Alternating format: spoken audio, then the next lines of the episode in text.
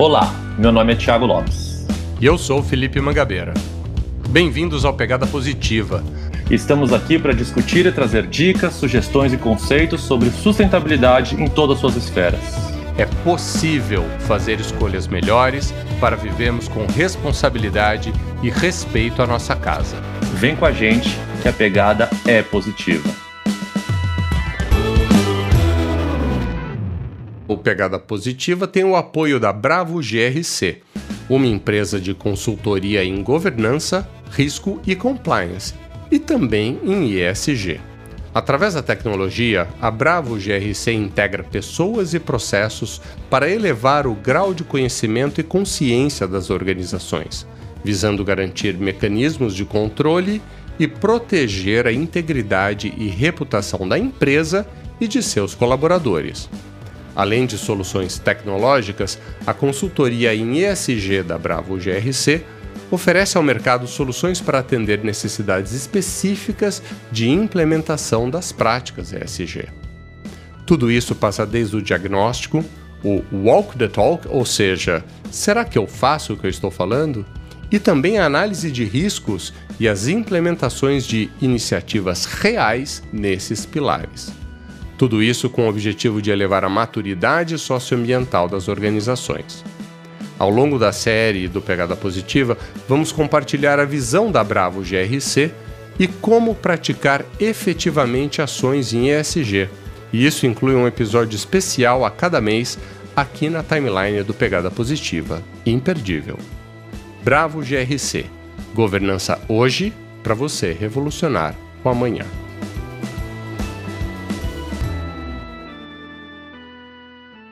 Olá, queridos ouvintes, bem-vindos a mais um episódio de entrevista do Pegada Positiva, podcast que está sendo semanal, onde nós falamos de sustentabilidade sem falar sustentabilitez. E hoje, como entrevista, lógico, temos um convidado mega especial, né, Tiago? Fala um oi aí para os nossos ouvintes e apresenta quem veio bater um papo hoje conosco. Bom dia, boa tarde, boa noite para meus queridos ouvintes, para você, Manga, e para o nosso entrevistado aqui do dia. É, hoje, o, hoje ele é, não é apenas um, vamos dizer, um sustentabilista, mas ele é um empreendedor nesse mercado uh, bem competitivo que a gente tem de calçados. Então, eu vou hoje, gente, o nosso entrevistado é o Gabriel Silva. O Gabriel, uh, aos 14 anos, se mudou para os Estados Unidos para tentar uma carreira como jogador de tênis, mas não se adaptou a essa nova vida lá fora. É, depois ele se dedicou bastante à parte de aviação e aos 18 anos já era instrutor de voo. É, teve uma carreira um pouco interrompida por alguns pontos de questão de saúde e voltou para o Brasil. Aos 19 anos, uh, ao convite do pai dele, passou a acompanhar os processos da empresa da família. Passado um mês de imersão, já estava entrando no nicho vegano e fundando a Rinsa, marca de calçados veganos que nasceu com foco em cruelty free e emprega a sustentabilidade em todos os seus processos de produção. Então, queria que o Gabriel pudesse aqui dar um oi para os nossos ouvintes. É, Bem-vindo, Gabriel, e um prazer falar com você. Obrigado, Thiago. Obrigado, Felipe. É um prazer estar aqui uma oportunidade de contar um pouquinho da minha história e da minha empresa. É sempre um prazer compartilhar essa, essa trajetória. Maravilha, Gabriel. Muito obrigado por estar conosco. Gabriel, hoje à tarde, dando uma pesquisada, queridos ouvintes, estamos gravando isso no começo da noite, então à tarde eu estava dando uma pesquisada em alguns dados sobre uh, os hábitos das pessoas, né? Porque o veganismo é um hábito, é uma decisão e atualmente, 14% da população brasileira se declara vegana, segundo dados da pesquisa Ibope de 2018. nas regiões metropolitanas de São Paulo, Curitiba, Recife, esse percentual sobe para 16%. Então, isso é uma curiosidade que eu acho que ajuda a introduzir um pouco esse lado empreendedor do Gabriel, focado nesse nicho. Então, Gabriel, conta um pouco para a gente sobre a RIMSA e por que você decidiu empreender ao invés de dar continuidade ao negócio do seu pai? Você sempre teve essa vontade de empreender ou foi alguma coisa, uma oportunidade uh, de um momento que te levou? É, eu acho assim, na, na, verdade eu até fui um pouquinho longe do meu pai, né, nessa tentativa de ir para o exterior e me tornar tenista. É, acabei, na verdade, lá quando eu vi a dificuldade mesmo de seguir essa carreira, é, indo para um, um sonho um pouco dormente, que era a parte de aviação, consegui começar lá muito cedo, é, coisa que aqui no Brasil não seria possível até quase 18 anos. Na verdade, com 16 lá eu já voava, voava sozinho, com 17 já tinha o meu brevet é, com 18 já dava aula, como o Thiago falou também. É, e aí a, a vida me deu essa surpresa ou oportunidade, né? Eu fui diagnosticado com diabetes tipo 1 e precisei abandonar essa carreira de piloto. E nesse momento de transição, meu pai me convidou para passa um mês aqui comigo, ver como é que é o ramo de calçados, esse ramo de representação, agenciamento, desenvolvimento de produto e ver o que, que você acha, né? É, e ficando com ele, eu já gostei do negócio como um todo. E, assim, essa veia né, de empreender era uma coisa que eu lia muito, né? Na, na aviação, trabalhando na aviação, eu tinha muitos voos longos, né? E um hábito que eu tinha era de ler mesmo durante os voos. Né? Não é segredo para ninguém que 99% do tempo nós estamos no piloto automático, né? Esperando alguma coisa de ruim acontecer, graças a Deus nem sempre acontece. É, mas assim, a gente está sempre em, em, mais, em pelo menos dois ou até mais pilotos na cabine, né? Então eu tinha um tempinho no, nos meus horários ali de, de descanso para ler e lia muito sobre empreendedorismo, é, principalmente relacionado à tecnologia. Então, nesse período que eu fiquei com meu pai, que eu comecei a trabalhar com ele, me despertou um pouco dessa questão, né, do, do que eu tinha lido, maneiras administrativas, ideias administrativas, e nesse momento que eu comecei a trabalhar com ele, por conta da diabetes, eu estava procurando uma, um, um, caminho de vida mais sustentável, para mim, é, pessoal, né? Eu digo, é, para minha saúde, o que seria melhor para um diabético a partir dali, né? E o vegetarianismo foi uma coisa que apareceu muito forte em, em todas as pesquisas que eu fazia, né? Que seria uma dieta melhor, uma dieta melhor para o meio ambiente, né? Até que chegou um ponto em todas as minhas pesquisas que eu falei, não tem como mais eu não ser vegetariano com base nas informações que eu estou recebendo. E foi aí nesse momento que eu comecei a pensar, né, bom, se eu vou ser vegetariano, eventualmente vegano, não vou querer usar mais insumos de origem animal, não vou querer ter couro na minha vida mais. E já pensei, bom, vou ter que mudar de carreira pela terceira vez agora, né? Já não consegui ser tenista, não consegui ser piloto, agora não vou conseguir trabalhar com calçados também. Aí foi nesse momento que eu acho que eu uni tudo que tinha acontecido na minha vida até então e falei, bom, acho que eu tive a oportunidade de morar fora e conhecer diversas culturas e me expor a diversas coisas. É, tive a oportunidade de me profissionalizar numa carreira né, super metódica, então eu acho que, eu, que isso contribui para quem trabalha com produto e tive né, um aprendizado aí ao lado do meu pai mesmo, que, que acontece até hoje, né, aprendo com ele todo dia ainda, mas acho que eu vou ter a oportunidade de unir o que ele me ensinou com tudo que eu aprendi e montar uma empresa que vai atender demandas de pessoas com um foco de vida similar ao meu. Né? Então foi unindo tudo isso que eu resolvi começar a Rins. Não, muito legal, assim, né? Você está falando dessas adversidades que, que, que foi acontecendo, e acho que acontece nas suas devidas proporções na vida de todo mundo, né? Mas a Einstein já dizia, né? Os obstáculos são formadores de caráter, né? Então, sem esses obstáculos, a, a vida fica muito fácil e daí qualquer coisinha a gente desiste, né? Então... Ainda bem que foi ele que falou, né? Porque se fosse eu, não ia aparecer em lugar nenhum. Ainda mas, não, né? É, mas muito legal. Então, eu queria entender um pouco é, a, exatamente agora que a gente entendeu um pouco do, de como começou isso, assim, mas quando você falou assim, olha, ok, então eu vou empreender num, numa questão que está relativa à, à, atividade um pouco que meu pai faz, mas eu tenho essa veia de uh, uh, veganismo, desse tipo de, de, de, pensamento, de comportamento. Como que isso acabou influenciando uh, dentro do seu jeito de gerir a empresa? O que, que você pensava quando, quando você pensou em, em abrir, na época até Uh, você já tinha o nome na cabeça, isso veio depois, assim, é porque parece que foi um pouco o reflexo desse momento que você estava vivendo, né? Conta um pouquinho pra gente, Gabriel. É, com certeza, é a união de várias coisas, né? Então, quando eu falei, bom, quero começar alguma coisa, eu meio que travei até ter um nome. Então isso é realmente parte da história, né? Assim, que é, eu sempre brinco que o vegano ele é conhecido por não comer carne, mas esse é o menor dos problemas. Então isso leva né, mais fatores ainda à formação de uma empresa que prega isso como filosofia.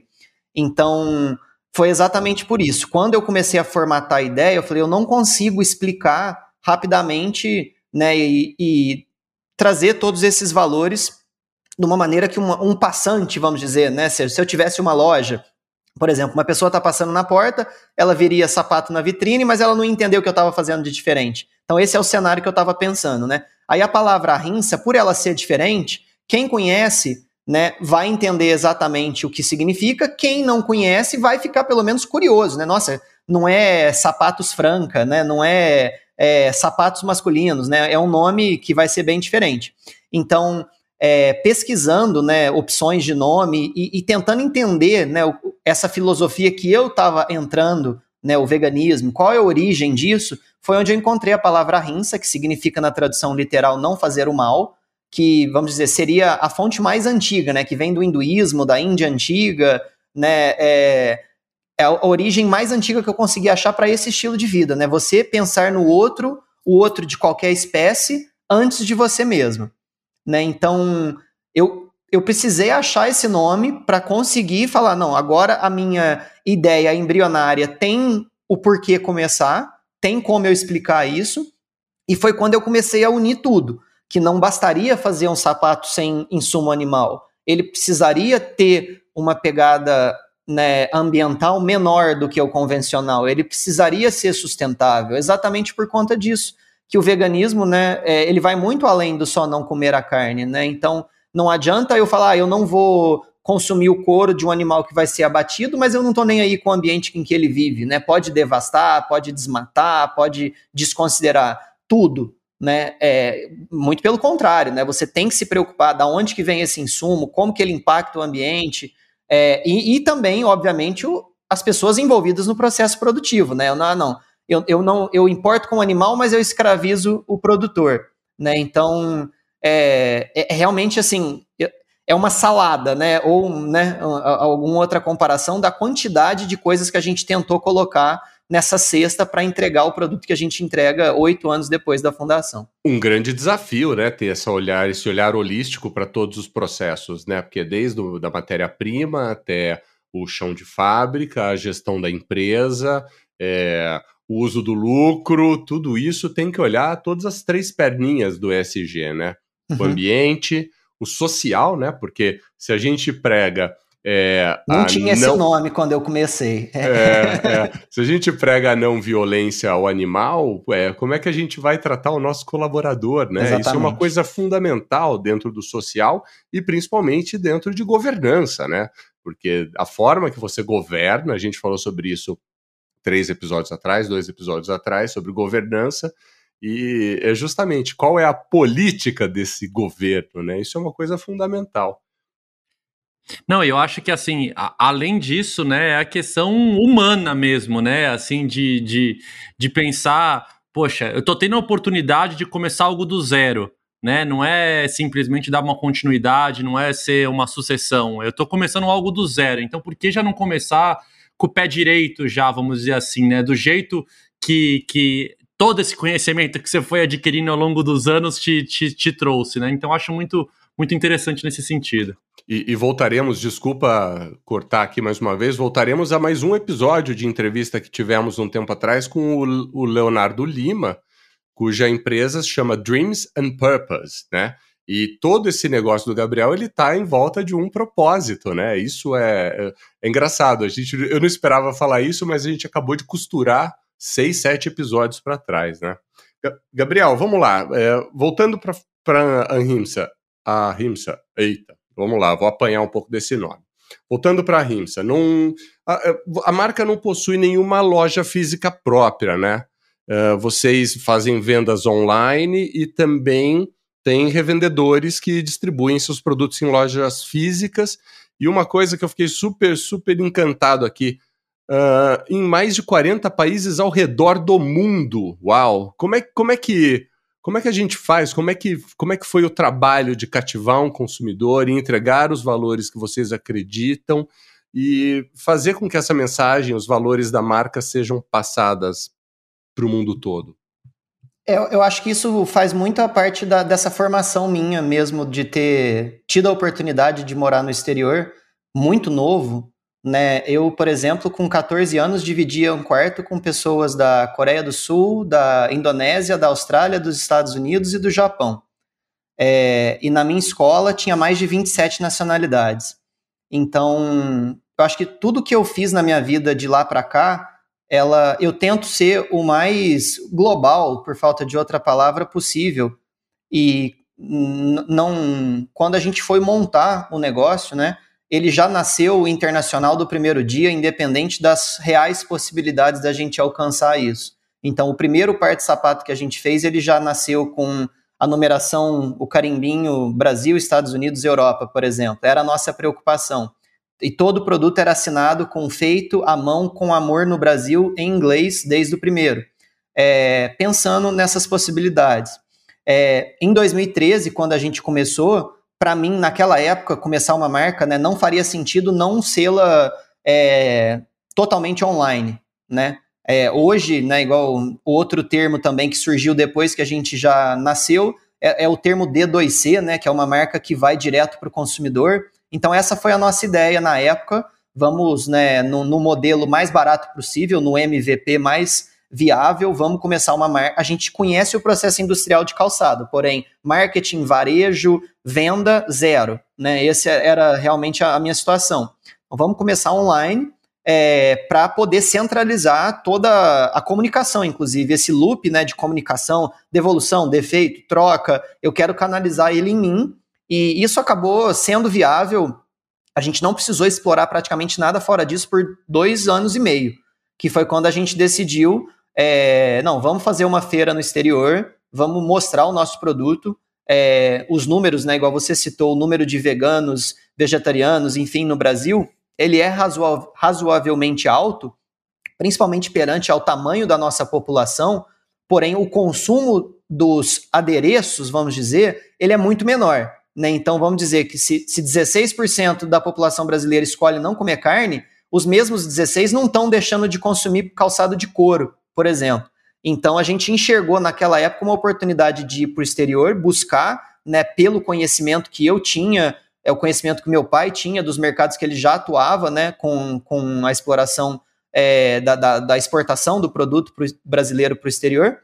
E a gente começou é, vendendo então com lojas. Nosso primeiro parceiro foi na Alemanha, depois a gente fez negociações com americanos e canadenses até chegar na Austrália e popular um pouco mais a Europa com Itália, Inglaterra, é, Bélgica, França. A gente conseguiu fazer essa distribuição no decorrer, no decorrer dos anos para todos esses países.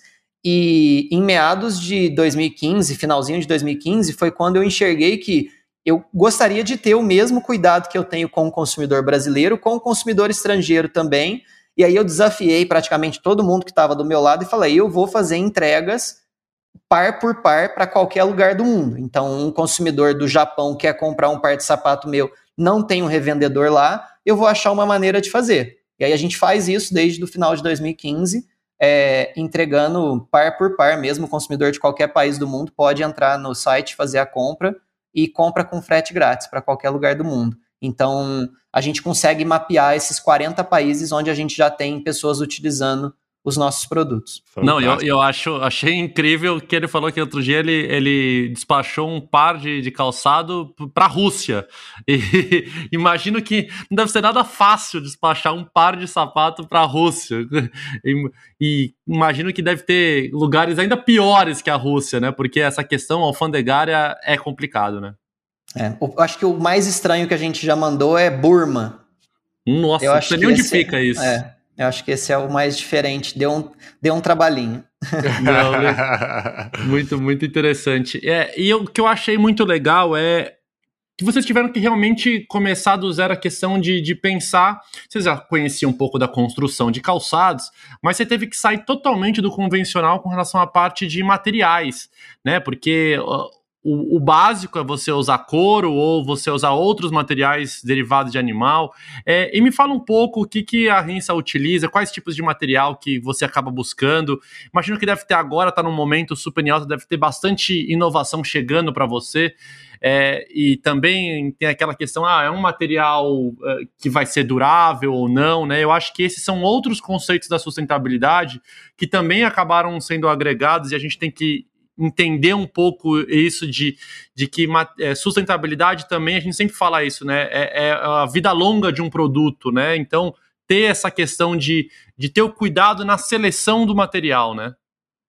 É, para nós, eu acho que a gente pode dividir essa trajetória de oito anos nossa em algumas fases. É, e a primeira delas, de quando a gente começou, a intenção era mostrar que era um produto vegano, sustentável e que isso fosse visível para que causasse aquele impacto. Né? Então, até para, é, vamos dizer, disseminação da marca, era importante que uma pessoa que visse outra usando que falasse, nossa, sapato diferente, o que que é? E que a pessoa que estivesse usando falasse isso para os demais. Então a gente se preocupou no começo em trabalhar apenas com tecidos, e eram tecidos 100% algodão, alguns tecidos com uma base de algodão reciclada e também com fios de garrafa PET reciclada, né, substituindo o poliéster virgem, por exemplo. Então a gente tomou cuidado aí desses oito anos de história, os primeiros dois, dois e meio, era apenas tecido, era calçados de tecido. E tinha do casual ao social, né? A gente não falou, ah, não, vamos ficar só com tênis casual. A gente se preocupou em entregar opções para todo mundo, masculinas, femininas e unissex é, com essa pegada. Em 2015, também, aí muita coisa aconteceu nesse ano para nós, né? Mas foi nesse ano que a gente decidiu, bom, agora nós precisamos dar um passo a mais é, para mostrar para pessoas que são consumidoras de um calçado convencional de couro que existem alternativas é, com a pegada ambiental menor e principalmente com o fator crueldade nulo, né? Então, é, para mais pessoas que estão ou não dentro dessas que escolhem não consumir nada de insumo animal na sua alimentação, ou não, né? Eu sempre falo que a gente lida com muitos simpatizantes da causa, né? Vamos dizer, uma pessoa que ainda não deixou de comer insumos de origem animal, alimentos de origem animal, não deixou de consumir, mas por porventura opta por um calçado nosso como uma maneira de compensar, entre aspas, né? É, então a gente enxergou essa oportunidade, não, vamos né, atender também essa demanda. Né? Uma pessoa que, olha, eu sou um advogado, um exemplo, né? Eu sou um advogado, eu trabalho no escritório, amo o produto de vocês, mas eu estou num contexto onde não dá certo um calçado de tecido. Isso chegou a acontecer com a gente. Foi quando eu, né, passei por um processo aí de introduzir, é, de raciocinar, de pesquisar para introduzir produtos de origem sintética é, na nossa produção. A, a primeira tentativa que eu fiz e, a, e carreguei por alguns meses foi um produto de, de vanguarda da época, que era um, um, um, couro, por falta de outra palavra, feito com látex, né, com látex de seringueira, e o material, assim, ele, ele se comportava visualmente como um couro, é, e tinha é, ao, ao, ao, o, o, material, quando feito pelo fabricante, ele tinha um altíssimo percentual de insumos sintéticos. Eu falei, bom, se esse tem insumo sintético, não faz sentido eu usar ele. Eu vou usar um sintético que já é provado no mercado. O, eles conseguiram fazer uma formulação na época que fazia é, 100% ausente de sintético, então era algo totalmente orgânico, que poderia ser até considerado biodegradável. E para nós aqui no Brasil funcionou assim ma maravilhosamente, até que eu fiz uma venda para a Inglaterra, fui visitar o cliente no inverno e o sapato que era preto ficou branco na vitrine porque ele oxidou por completo, né? E aí você vai pesquisar o porquê que uma borracha, né, oxidou. Era falta de magnésio no solo que a seringueira foi plantada. Como que eu ia saber isso, né? Então, nesse momento eu tentei avançar mais um pouco, falei, bom, não posso trabalhar com coisas tão avançadas assim, porque eu tenho uma responsabilidade muito grande que quando é, pessoas não veganas, não simpatizantes da causa, né? Qualquer uma que, nossa, um sapato feito sem crueldade, nossa, um sapato que se baseia como mais sustentável. A pessoa compra e tem uma experiência negativa com esse produto, ela nunca mais vai voltar, né? Então, eu voltei um pouquinho para trás e falei, vamos traçar os pilares da minha empresa. Número um é um produto sem crueldade. Isso eu nunca vou abrir mão, né? Número dois é a qualidade. Número três, a sustentabilidade. Então, que eu acho que daí eu conecto com, com a sua fala, Tiago, que para mim, né, sendo vegano, sendo isento de, de crueldade, o mais importante é a qualidade e a durabilidade. Eu fazer um sapato biodegradável que dura uma usada não vai ser muito bacana. Né? Então, eu, como empresário, né, como desenvolvedor de produto, como líder do meu projeto, né, eu tenho que fazer essas decisões. É, e foi quando a gente optou por trabalhar com sintéticos é, convencionais, entre aspas, também, porque a gente faz uma seleção muito firme dos fornecedores, do processo produtivo deles, da pegada ambiental daquele material, né? Por exemplo, entre PU e PVC, que são os mais comuns da nossa indústria, a gente opta pelo PU, principalmente pela abundância do poliuretano, né? Que é o PU, na, na nossa cadeia como um todo, né? Assim, percentual de coisas na nossa casa que é feita de poliuretano é altíssimo. Então não adianta eu falar que eu vou mudar o mundo sozinho né? Eu vou mudar o mundo, na minha opinião, é, tirando a crueldade, aumentando a qualidade e respeitando esses valores, né, que foram os que eu tracei. Né? Então, por mais que o sapato feito com sintético de poliuretano seja né, o elefante na sala, feito de petróleo extraído, ele, ele gasta 17 vezes menos água do que um sapato de couro e ele ainda é isento de crueldade e os poliuretanos que eu uso hoje com base em microfibra duram mais que couro animal. Então, assim, eu não tenho porquê né, não usar esse material. É, eu acho bacana esse jeito de você colocar. E temos um elefante na sala. É normal, faz parte. Eu li numa das suas report numa das reportagens que você participou hoje. E eu, eu, eu vou fazer dois adendos antes de lançar meu próximo questionamento, que é, primeiro, eu pesquisei teus concorrentes é, eu acho que eu só encontrei um que faz sapato masculino. e a maior parte deles são todos de tecido. São, acho que quase. Não me lembro de ter visto nenhum com alguma uh, solução tipo couro. Então, é, é uma decisão muito firme sua de buscar um mercado maior que simpatize e entenda a causa. Porque isso é uma forma de você aumentar o alcance da causa. Dialogar, e aí gente, né? Dialogar. E aí a gente volta no lance do propósito, né? Que é super, super importante na formação de um negócio. A segunda coisa que eu li é que o PU, existem bactérias que decompõem o PU. Então, o descoberto PU. Não... por acaso. É, foi descoberto por acaso, isso eu não, isso eu não li, mas assim, é, é super legal ver isso, porque conforme as, as, as necessidades de de produção vão, vão aparecendo, é, a gente também tem como desenvolver as formas de amenizar o impacto dessa produção. É então, exatamente esse ponto que me levou a escolher o PU. Primeiro, por essa informação né, da, das bactérias na época, que foi encontrado num lixão, não, não me engano se não foi no Equador ou na Colômbia. E isso para mim, né, fez com que eu falei, bom, eu tenho é um material tão abundante que ele vai ser necessário a gente achar uma solução para ele, então eu vou escolher entre todas as opções a que mais se alinha a, aos critérios que a gente definiu. Exatamente. Não, e eu, eu acho que só mais um ponto é que a gente tem que desmistificar isso. O plástico não é vilão o plástico ele é solução tecnológica para muitas outras coisas que teriam uma pegada maior, que seria muito mais caro, que demoria, demoraria mais tempo. O que é o vilão é o plástico de uso único, esse que você pega, usa e descarta, e acabou a vida útil dele. Esse sim é o que vai gerar resíduo, esse sim é o que é um problema é, social, é um problema ecológico. Então, uh, a gente só tem que desmistificar, colocar cada um na sua caixinha porque eh, se a gente não tivesse o plástico, a gente ainda estava com a tecnologia de 1950 ou antes. Então, a gente tem que saber dar valor também para todo o avanço tecnológico que foi acontecendo uh, em cima do próprio plástico. Concordo. Perfeito, perfeito.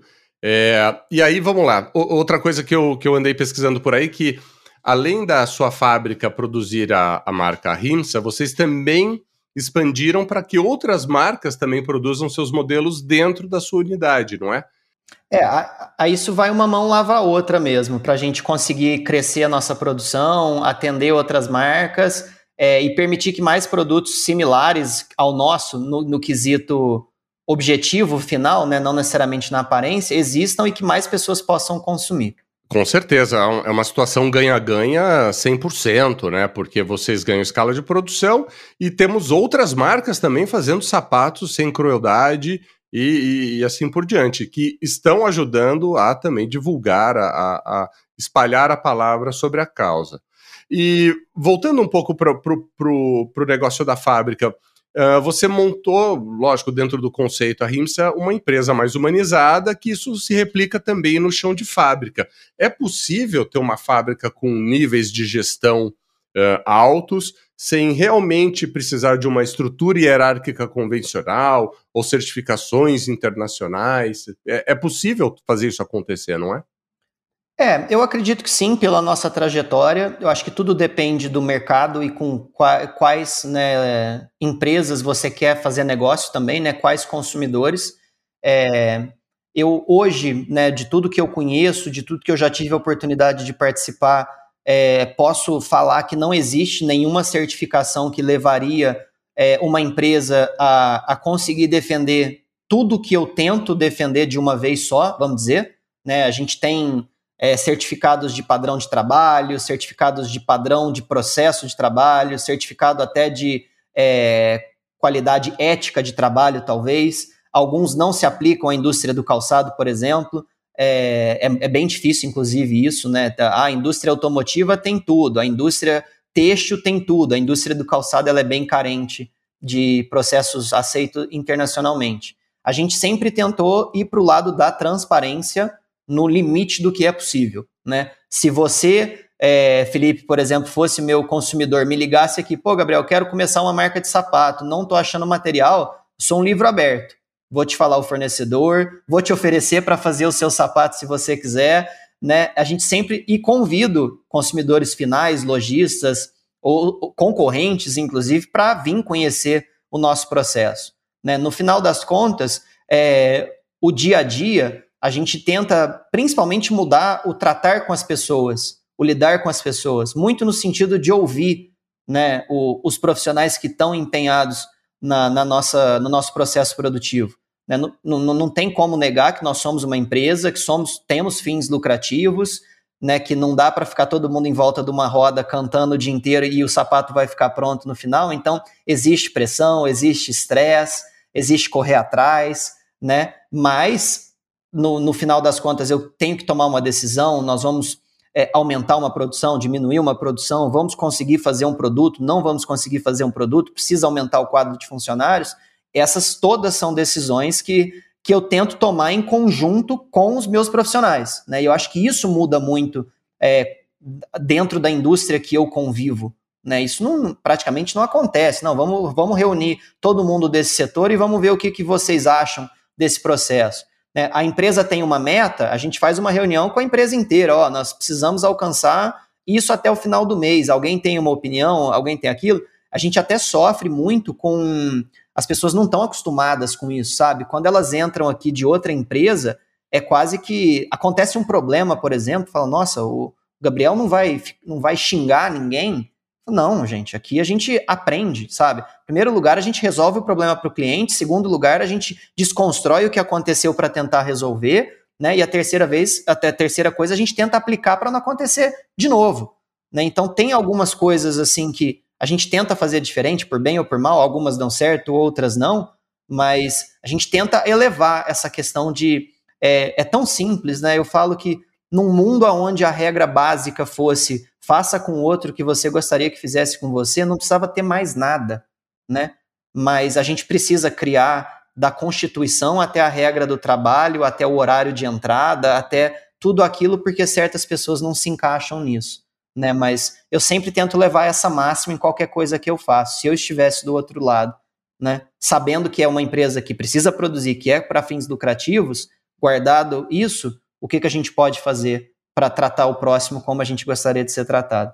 Exatamente, eu acho que esse é um ponto que a gente vem falando bastante também, junto com a questão toda da governança, né, da parte social, e, e exatamente é, esse balanço, porque ninguém quer que todo mundo seja uma ONG, né? É, o capitalismo é bom, a gente vem falando isso, o capitalismo é bom para você ter o poder de escolha, para você ter o poder de decisão, né? Então, coisas que vamos a gente vem falando desde o primeiro episódio, que é a questão do poder de escolha, o poder de compra, o poder de confiar em uma marca, num, num programa de uma marca, né? Então, vamos repetindo, repetindo, porque as histórias se permeiam. A gente está vendo, a gente está conversando toda vez com pessoas de nichos diferentes, mercados diferentes, mas as histórias se permeiam.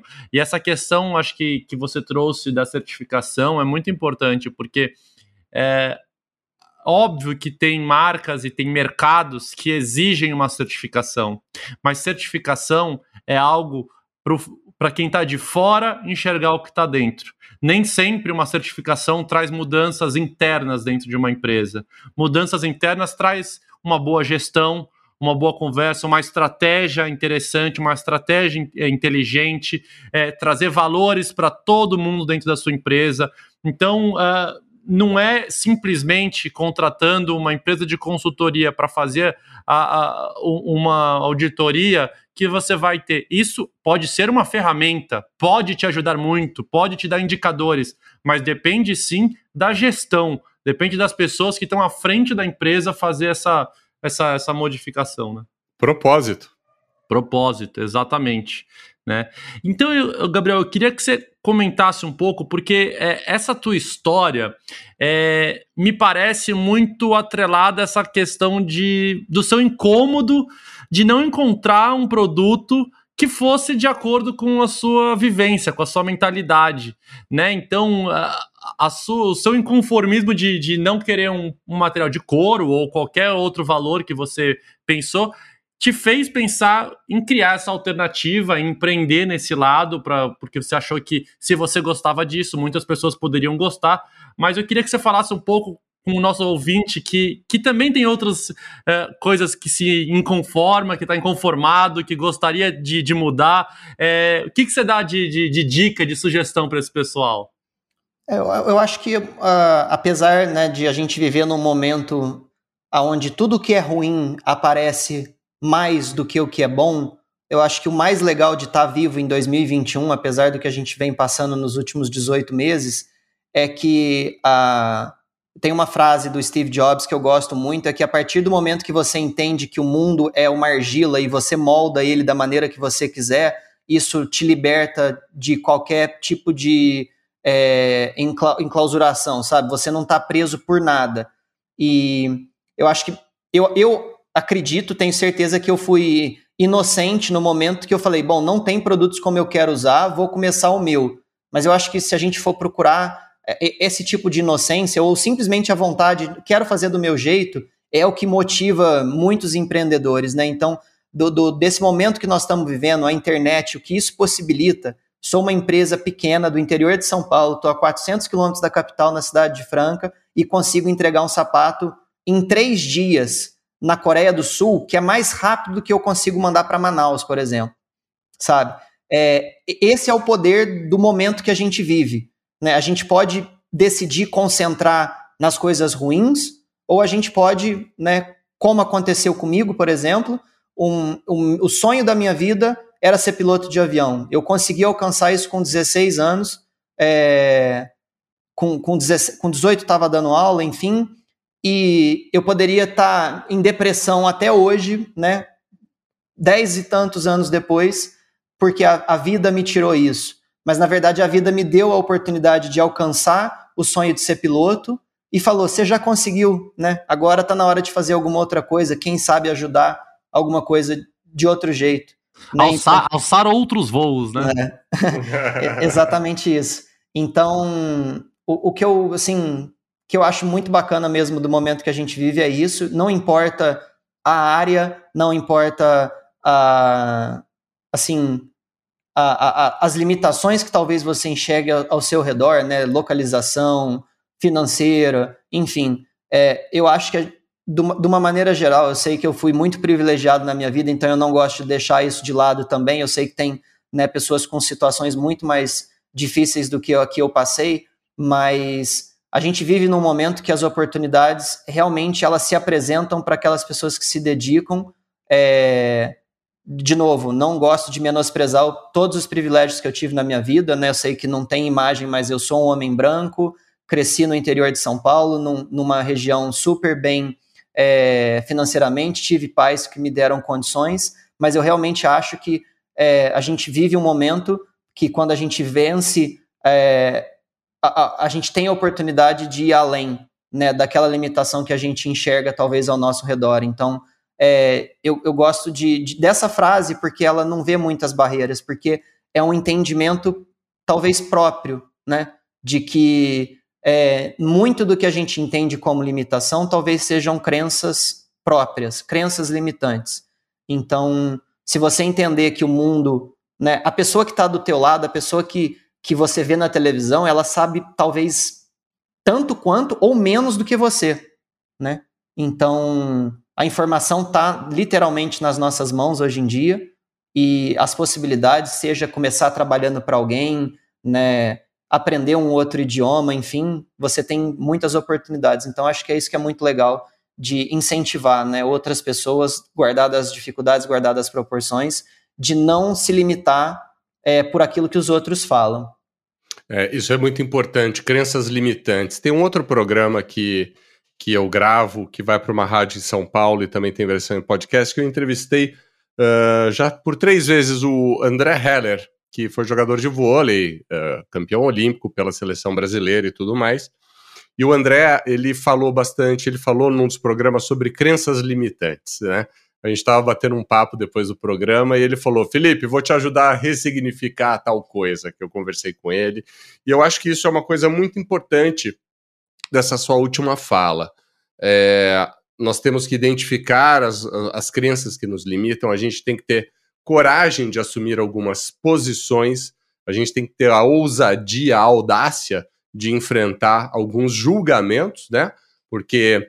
Uh, tem muita gente que, que tá prontinha pro seu do seu lado para falar, cara, isso aí não vai dar certo, né? Cara, esse público são só 14%, mas 14% do Brasil, e se for 14% do mundo? Cara, entregar na Coreia do Sul dá um puta trabalho. Você entrega em três dias. E aí, uma coisa que você falou no começo da resposta, quero fazer do meu jeito. Eu acho que todos nós, hoje em dia, temos informação suficiente para saber que nós precisamos cuidar do planeta, nós precisamos praticar a não violência, a rimsa, né? A gente tem que ter empatia. E eu, eu, eu faço votos, querido ouvinte, que depois de você ouvir esse programa, o seu quero fazer do meu jeito seja de um jeito mais colaborativo, sustentável e, e corajoso, como foi é, essa história do Gabriel até agora. Tiagão, última notícia, última mensagem para os nossos ouvintes.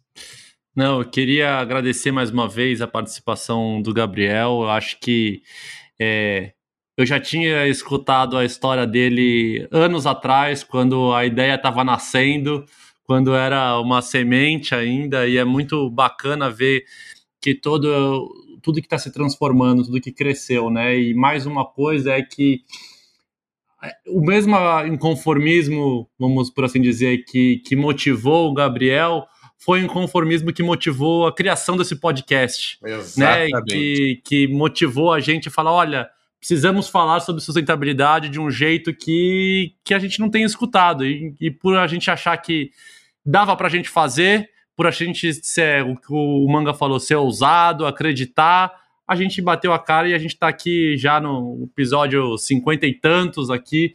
Então acho que é, isso é um recado para todos, né? A gente sempre vai ter. Acredito que todo mundo, alguma hora do dia, tem uma boa ideia. Então possa tirar da, da cabeça, colocar na prática e incentivar todos. Gabriel, muito obrigado. E também, se você puder deixar os seu, seus contatos, por favor. Não, obrigado, pessoal, pelo convite. Eu acho que é, só agregando mais um pouquinho a tudo que a gente falou aí, é, o que eu acho muito bacana é que eu consegui contribuir com aquilo que estava ao meu redor, né? Depois que eu perdi a minha carreira, eu brinquei, né? Talvez vou ter que largar calçado e aí de algum jeito eu consegui achar um caminho para aproveitar aquilo. Então, conectando com a minha última fala também, eu acho que é isso, né? A gente vive numa né, um dos lados negativos do nosso momento é que a gente tende a se comparar muito, né? Ninguém quer começar nada que não vai ser o próximo unicórnio, por exemplo. É. Né? Mas aí, se eu puder resgatar mais uma frase, eu acho que a, a, felicidade é o caminho também, não é o destino, sabe? Então, se você achar uma coisa que vai te fazer feliz, não precisa ser o próximo unicórnio. E se ela acabar no meio do caminho, durou, não durou, te serviu de experiência. Né? Então, se eu puder incentivar mais um pouquinho com isso aí, eu acho que qualquer coisa é qualquer coisa que é feita para o bem, com amor, vai levar alguma coisa boa para outra pessoa. E eu acho que mais sustentável que isso não, não dá, né? Então, aí para entrar em contato com a gente é pelas redes sociais da, da Arrinça mesmo. Então, usearrinça.com é o nosso site e é o nosso handle em qualquer lugar, Twitter, Instagram, Facebook. E por lá qualquer coisa vai chegar em mim também. Então, vai ser um prazer conversar com qualquer um que quiser trocar uma ideia, quiser alguma informação, quiser começar algum projeto de calçado, estamos aqui para produzir.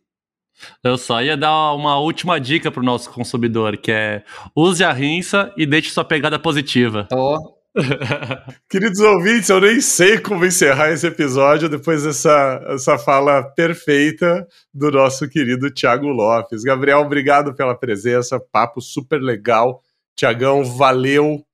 Semana que vem estamos de volta, queridos ouvintes, como toda quinta-feira. E olha, na semana que vem tem um episódio especial. Vocês vão ficar sabendo, mas não pode deixar de seguir a gente nas redes sociais e, como Pegada Positiva, claro, podcast Pegada Positiva no Instagram. E fiquem de olho que quinta que vem tem um episódio especial de uma série de quatro que vem pela frente aí. Então é isso, galera. Muito obrigado por, por nos seguir, por nos ouvir. Grande abraço para vocês e até a próxima quinta. Ah, e não se esqueçam, vem com a gente que a pegada é positiva. Um abraço e até mais.